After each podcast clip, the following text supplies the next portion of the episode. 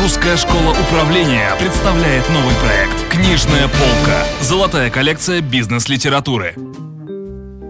Добрый день, с вами программа «Книжная полка» и ее ведущая Ирина Куртикова. Сегодня много издательств выпускают бизнес-ориентированную литературу. Наша задача – помочь читателю определиться с правильным выбором эффективной книги. Наши гости, эксперты Русской школы управления, помогут нам в этом. И сегодня у нас снова в гостях Татьяна Кувшинникова, преподаватель Русской школы управления, психолог, эксперт по выстраиванию кроссфункциональных отношений. И мы обсуждаем с вами книгу Дмитрия Ковпака «Не на тех напали» или «Как бороться с грубостью». Татьяна, добрый день. Добрый день. Скажите, пожалуйста, почему вы выбрали именно эту книгу? Я выбрала эту книгу, Потому что она отвечает всем моим запросам. И как психолога, и как бизнес-тренера, проводящего тренинги по темам конфликтологии и стресс-менеджмент. Не скажу, что написанное в книге явилось для меня новостью, но истина не тускнеет от времени, правда? Красивая фраза. Да, никогда не помешает почитать еще раз какие-то прописные истины, прочитать еще один взгляд на известный предмет и изучить чью-то точку зрения. Книга очень хорошо выстроена логически, и я бы порекомендовала эту книгу начинающим психологам или продвинутым HR, которых интересует не только методика, но и биологизация процесса. Потому что в книге... О, как интересно. Да, очень много, а, очень хорошо выстроена связь биологических процессов и социальных. То есть откуда вытекает причина агрессии. А, целая глава посвящена информации о том, как устроен мозг, о гендерных различиях, о том, как влияют гормоны и даже возраст на агрессивность человека. Татьяна, скажите, пожалуйста, а кто более агрессивен, мужчина или женщина? Я так предполагаю, что мужчины. Безусловно, безусловно. А по возрасту кто более агрессивен? По возрасту, чем старше становится человек, тем более закосневелый у него мозг. Поэтому ему сложнее воспринимать новое, поэтому он агрессивнее относится ко всему новому. То есть не подростки? Мне это казалось, как раз там идет не, такой у пубертат. подростков у подростков больше гормоны, наверное, все-таки влияют. А если мы говорим именно о возрастных вещах, то все-таки вот чем старше становится человек, особенно вот после 60, когда он входит в такую вот завершающую стадию, то есть у него становится сложнее с восприятием новой, нового.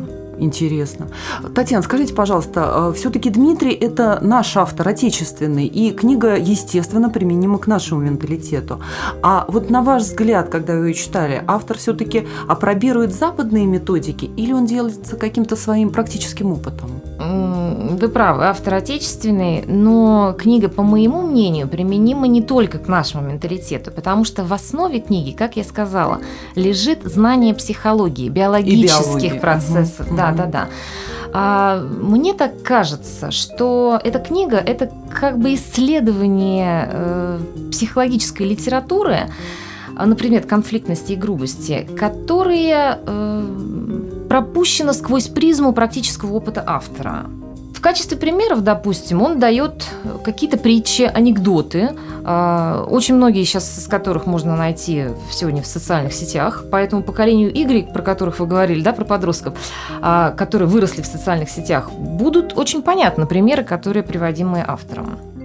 Мне, допустим, как психологу, представляется очень интересно тот факт, что автор рассматривает теорию конфликта а, под углом внутренней конфликтности человека. То есть он ищет причины внешних конфликтов во внутренних каких-то противоречиях, которые у человека а, возникают. Например, поясню, привычка всем угождать. Так. Есть такая штука. Есть люди, которые воспитываются, и э, во взрослом возрасте у них возникает какое-то постоянное стремление всем угождать. Но это все из детства. Естественно, все мы из детства, да. Все мы из детства. Я очень люблю притчу, которую приводит в качестве примера автор. Я сама пользуюсь этой притчей, когда разговариваю, допустим, с людьми на индивидуальных консультациях. Притча о том, что в один день а, шел осел, на осле сидел мужчина и вел осла мальчик. Один прохожий стал жалеть ребенка о том, то, что папа сидит на осле, бедный ребенок идет рядом. Мужчина, естественно, очень близко принял к сердцу слова прохожего, значит, слез сам, посадил мальчика. Другой прохожий начал возмущаться, что мальчик сидит как барин, а старый отец идет рядом. Ну, мальчик посадил отца сзади. Следом женщина скакать стала возмущаться, что не жалеют осла, собственно говоря. Оба слезли, пошли пешком. Но и тут нашелся кто-то, да, кто стал смеяться над ними, потому что они идут пешком, а бесполезный осел идет пустым. Ну, после всего этого, естественно, отец подумал и решил, что всегда найдется кто-то, кому что-то не нравится в этой жизни. Отличная Поэтому невозможно угодить всем. И э, надо самим для себя решить, как вам правильно, Как не удобно, оглядываться комфортно. на чужое мнение. Да. А к чему приводит э, привычка угождать всем? А к внутреннему конфликтности, и все это выражается во внешней агрессии. Татьяна, а расскажите, пожалуйста, что советует автор, если руководитель или если коллега по работе грубиян? Мгм. Ну, во-первых, автор не советует разговаривать с человеком по душам. Грубиян, в принципе, деструктивен по сути, и поэтому он всегда считает себя правым. Не стоит, не стоит разоряться.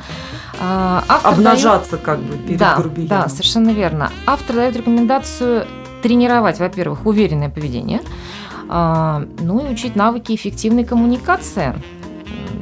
При этом попутно наращивать какую-то социальную мощь в виде союзников. То есть не бороться в одиночку с грубияном. Ну и, наконец, какие-то рекомендации по профилактике грубого отношения в коллективах. Это всегда, естественно, доброжелательность, это обаяние, э, не вовлекаться в сплетни, ни в коем случае не унижать других, а, учиться хвалить. Мгм. Учиться хвалить это Даже навык- грубияна. Да, я думаю, что и грубияна найдется за что похвалить. А что восхваляется, то повторяется, как учит нас психология, да?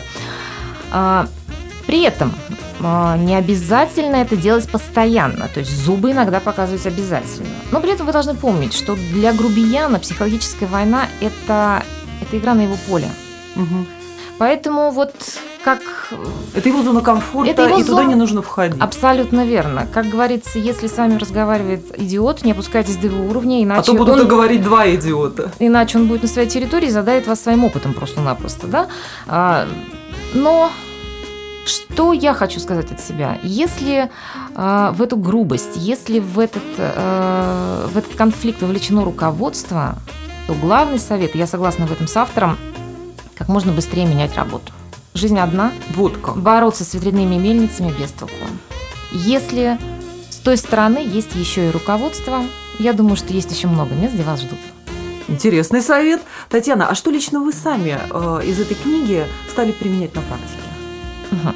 Ну, я повторюсь, что все, что написано в книге, я уже ранее читала, исследовала, применяла, естественно. Часть описанных методик я уже применяю на тренингах.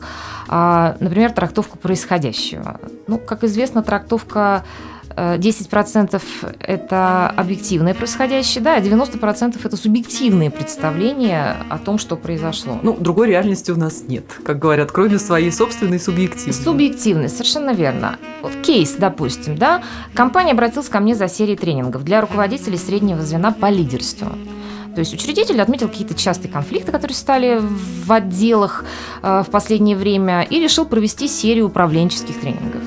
Я разбираю ситуацию и выясняю, что недавно учредитель нанял независимых экспертов, которые проверяют текущую деятельность компании. Это стресс. Естественно, руководители среднего звена, постоянный стресс, где-то в кулуарах обсуждают какую-то работу этих экспертов, высказывают свои мнения по поводу их реальной задачи. Естественно, основная часть окрашена в негативные тона. Плюс слухи. Ну, плюс слухи, естественно. Я пошла к учредителю и выяснила, что задача экспертов – это новые пути развития компании.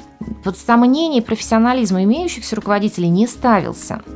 Получается, что 10% факта – это наличие эксперта как такового, а 90% – это мнение, которыми оброс этот факт, как- который привел к стрессу руководителей. Ну, в итоге мы, конечно, провели тренинг по стрессоустойчивости, потому что к лидерским компетенциям там вообще не было никаких вопросов. Но все было в порядке. Я так понимаю, что в книге огромное количество примеров. А есть ли какой-то главный секрет борьбы с хамством и грубостью? Безусловно. Умение контролировать свои эмоции. Ага. Фактически, грубость – это отсутствие аргументов. И еще умение сохранять внутреннюю уверенность в себе. Вообще, последняя глава посвящена приемам защиты от некорректных замечаний. Но, как любая методика, мало прочитать. Необходимо обязательно попробовать, срефлексировать, подходящие методики отобрать и практиковаться постоянно. На своих тренингах я всегда говорю о том, что знания, которые я даю, умения, которые мы отрабатываем на тренинге, это только часть дела. Остальное, то есть формирование навыка, все-таки зависит от самого человека, который хочет этот навык приобрести. Татьяна, спасибо большое. Вы слушали передачу «Книжная полка», и у нас в гостях была Татьяна Кувшинникова, удивительный рассказчик, преподаватель русской школы управления, психолог, эксперт по выстраиванию кроссфункциональных отношений, и мы обсуждали книгу Дмитрия Ковпака «Не на тех напали» или «Как бороться с грубостью». Я, Ирина Куртикова, ведущая передачи, прощаюсь с вами. До новых встреч. Читайте хорошие книги. Русская школа управления представляет новый проект «Книжная полка». Золотая коллекция бизнес-литературы.